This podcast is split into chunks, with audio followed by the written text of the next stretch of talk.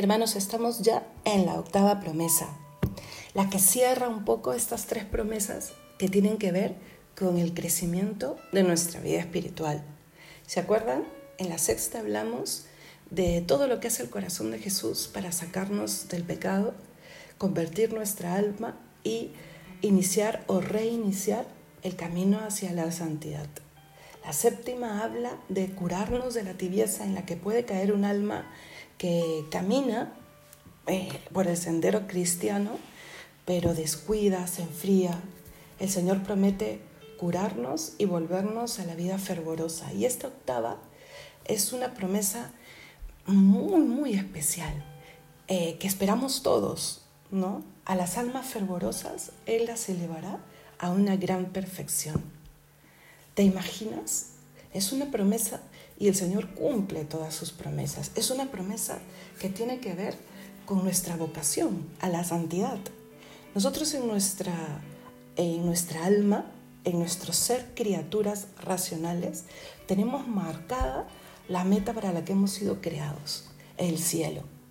Hemos sido creados a imagen y semejanza de Dios, con un alma libre, con un alma espiritual, con un alma que acoge a Dios y a la Trinidad desde el bautismo. Y eso significa que Dios ha hecho todo y sigue haciéndolo día tras día para que reinemos con Él en el cielo. ¿Te has puesto a pensar en eso?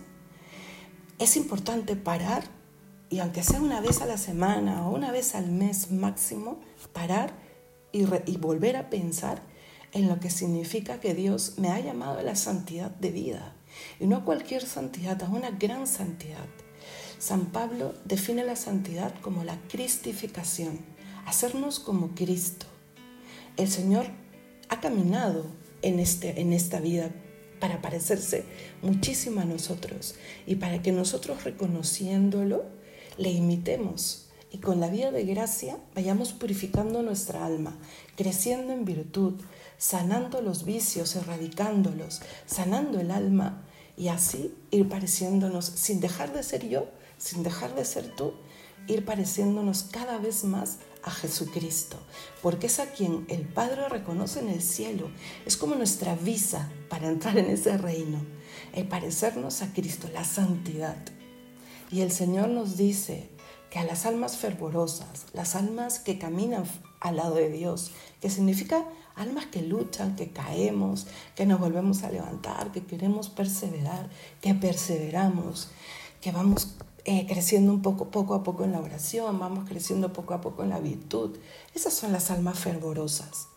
Al Señor le encanta hacer que estas almas fervorosas crezcan. Y por eso el corazón de Jesús promete derramar un océano infinito de gracias y hacer que estas almas fervorosas crezcan en santidad, se eleven a una gran santidad. Nunca va a descansar Jesucristo de bendecirnos y de animarnos, porque sabe que la meta es la santidad que Él mismo nos ofrece y que solo Él puede obrar en ti y en mí.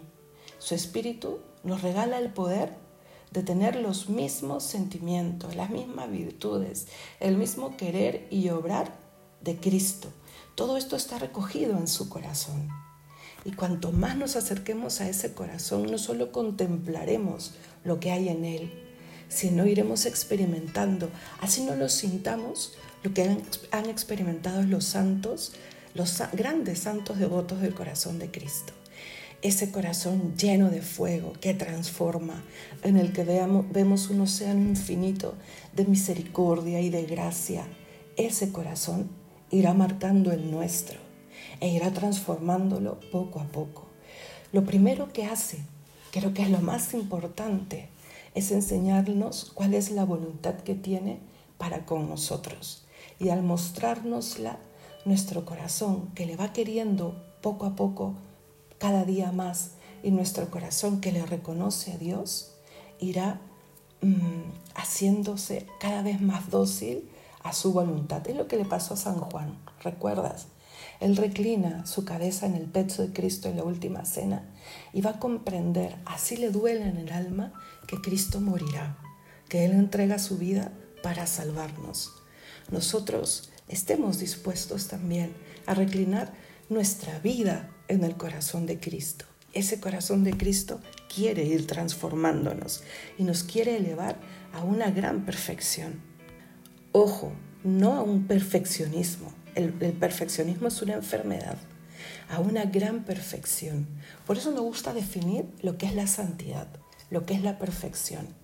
El Padre Menor la definía así. La santidad es cumplir la voluntad de Dios con alegría. ¿Y cuál es la voluntad de Dios?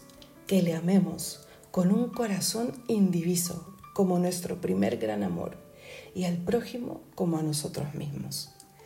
Escucha nuevamente esta definición, ponle pausa, retrocede y vuelve a escucharla. Hay un punto importante, con alegría.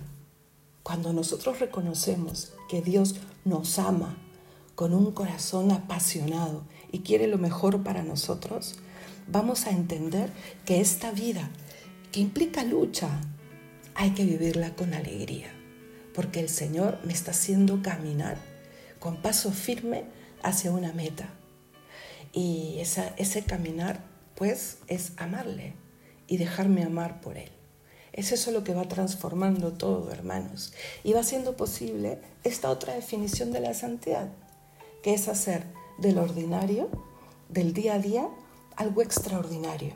Acuérdate, no es perfeccionismo, es hacerlo con muchísima intención de que haya amor ahí. Por ejemplo, tienes que poner la mesa en tu casa, es lo que te toca. Pues ponla con cariño.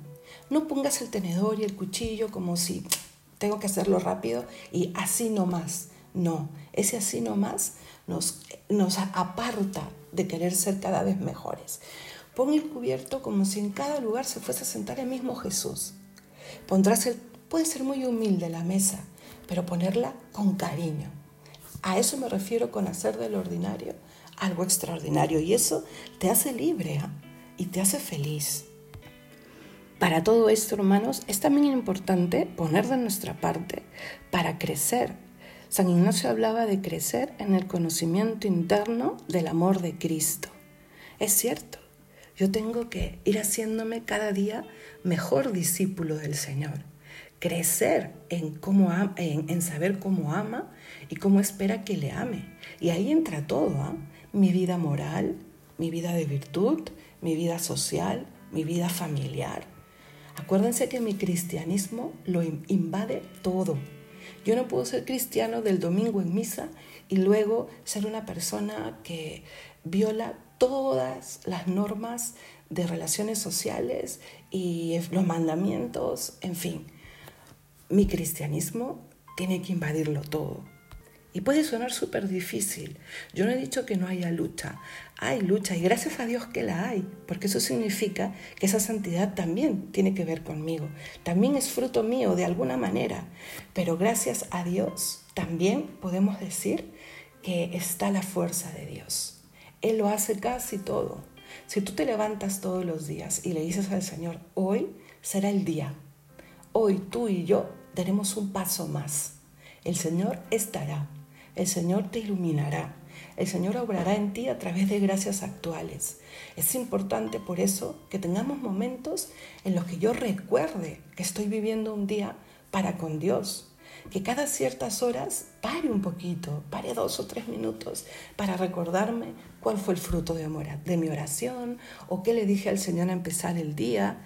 Eso me va haciendo mejor persona, me va haciendo una persona más profunda, más honda, una persona que tiene puesta su mente en las cosas más importantes y así vive las del día a día también con mucha intensidad y con una gran alegría. Por eso te ponía el ejemplo de poner la mesa, ¿no es cierto? Un tenedor y un cuchillo, pero bien puestos y con cariño.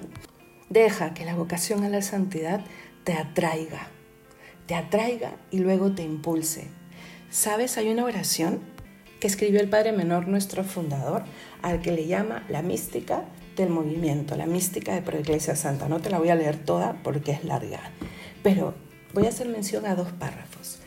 El, primero es justamente la introducción. Él dice, será la plena vivencia de esta doble idea penetrada, sentida y amada. He nacido para la santidad de la vida. Para ella me escogió el Padre, me la compró con su sangre el Hijo y se comprometió a realizarla conmigo el Espíritu Santo. Estamos hablando de dos ideas. Esta es la primera. He sido creado para la santidad. He nacido con esta vocación y tengo que estar seguro de que la puedo alcanzar. ¿Por qué? Porque para ella me escogió el Padre. Me la compró con su sangre el Hijo. O sea, me reconcilia con Dios. Y está comprometido el Espíritu Santo con todos sus dones a que yo la pueda alcanzar. Ya con esa primera idea me debería bastar el poder confiar en que yo puedo alcanzar la santidad. Mire quién, miren a quién tenemos de nuestro lado, a la Santísima Trinidad que la está obrando permanentemente en mí. Y la segunda idea dice, pero esta vocación necesita como obrero resuelto, incansable y tenaz hasta el fin, mi misma voluntad y mi colaboración asidua.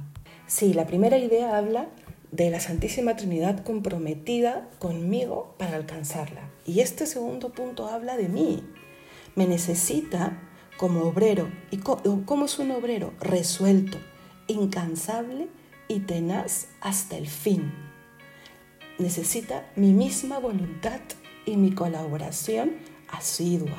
Soy yo el que tiene que levantarse todos los días y decir, hoy será un día especial. Mi voluntad estará colaborando con la voluntad de Dios que me quiere mejor y que quiere que construya una sociedad mejor. Resuelto, incansable y tenaz hasta el fin. ¿Eso no te levanta? ¿Eso no hace que mires la vida de otra manera? ¿Eso no te da la certeza de que has sido creado con una misión muy grande? Todos, todos tenemos una misión muy grande en esta vida. Y la otra frase que quería traer a colación es esta, muy cortita. Por voluntad de Dios, ni Dios puede sin mí, ni yo sin Dios.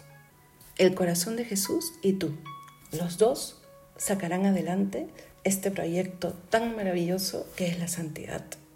No pongamos excusas por eso, hermanos. Podemos estar agotados, podemos tener muchos años en la vida o pocos años, ser mayor o ser joven, conocer mucho a Dios o conocerlo poco, lo que sea. Pero cuando te pones frente a Dios, le miras y hablan de corazón a corazón, vuelves a oír que Él te dice, ven a mí, yo te he creado para la santidad, sed santos como vuestro Padre Celestial es santo. Y este es el camino, este es el sendero. Soy yo el camino. Cristo nos lo vuelve a decir. No tiene nada que ver el que vive a tu lado, el que te pone cabe, por así decirlo, en la vida. Esto es algo entre tú y Dios. Y Dios te dará las fuerzas para saltar esos baches. Es más, para transformarlos en oportunidad. Es Él y tú, no te olvides. Todo lo demás pasa a segundo plano y luego desde el corazón de Cristo se convierte en algo muy bueno, en oportunidad, en gente a la que amar. Dios lo transforma todo. Y el Padre Menor nos dejó algo que llamamos un plan de vida, como medios espirituales para acrecentar nuestra vida con Dios, nuestro amor al corazón de Jesús y nuestro camino seguro hacia la santidad.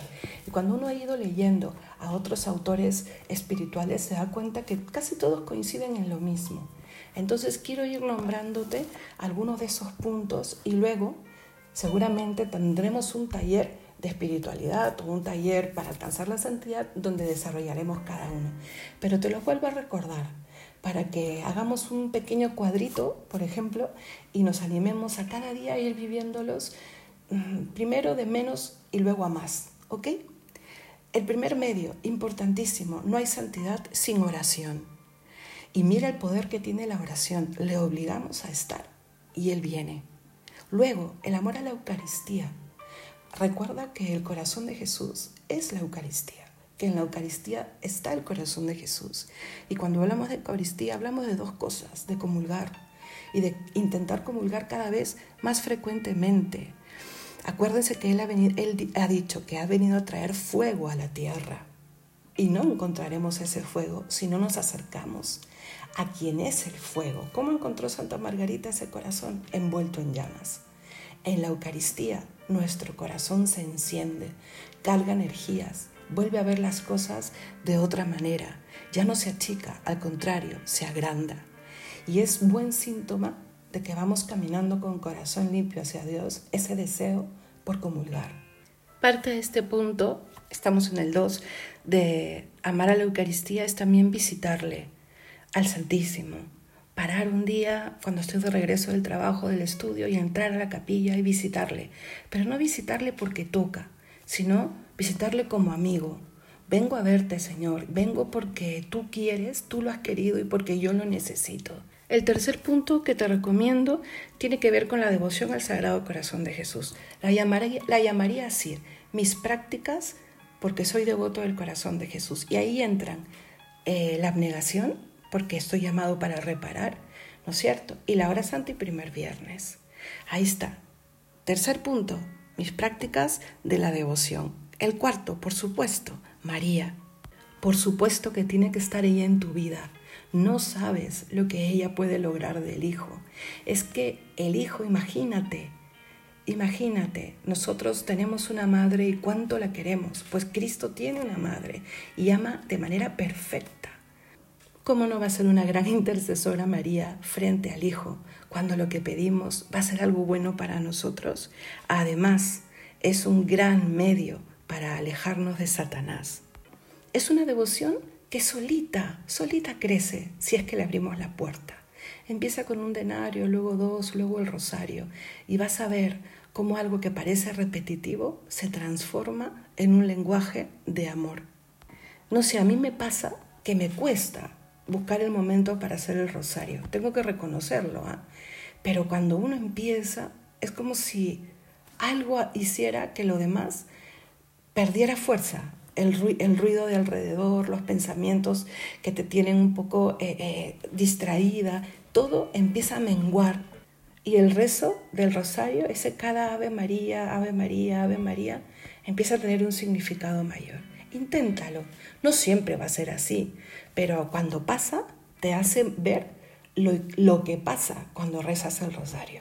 Otro punto importante, formarte. No dejes de formarte. ¿Quieres trabajar la virtud? Es importante saber qué es la virtud. ¿Quieres vivir una vida moral cristiana? Es importante saber qué es, cómo y, quién me puede ayudar a. Solo puedo decirte que es increíble cómo todo calza, cómo todo está tan explicado dentro de la fe cristiana. Y un corazón limpio. Sí, todos los días, pregúntate, antes de dormir si quieres, hoy día he amado más y mejor, ¿qué me ha alejado de ese amar más y mejor? Y con eso irás preparando una buena confesión. Acuérdate, seremos felices con un corazón limpio y podremos reconocer a Dios en todo y en todos. Y eso cambia nuestra vida. Un repaso entonces, oración, Eucaristía, corazón de Jesús, María, formarme y un corazón limpio. Terminemos haciendo una oración y voy a traer a colación algunas frases de esta oración que ha hecho el Padre Menor. Hay que suplicar el querer ser santos, el ilusionarnos nuevamente con una gran santidad, el saber que el Señor va a hacer todo, lo va a poner todo y que solo espera mi voluntad. Y el pedir también para que cada día haya más gente que se entere de esta vocación para la que hemos sido creados y que se entere que esta vocación se va logrando cada día siendo muy feliz. En el nombre del Padre, del Hijo y del Espíritu Santo. Amén. Señor, ayúdanos a comprender que hemos sido llamados a la santidad y que tu corazón nos ha provisto con todo para alcanzarla.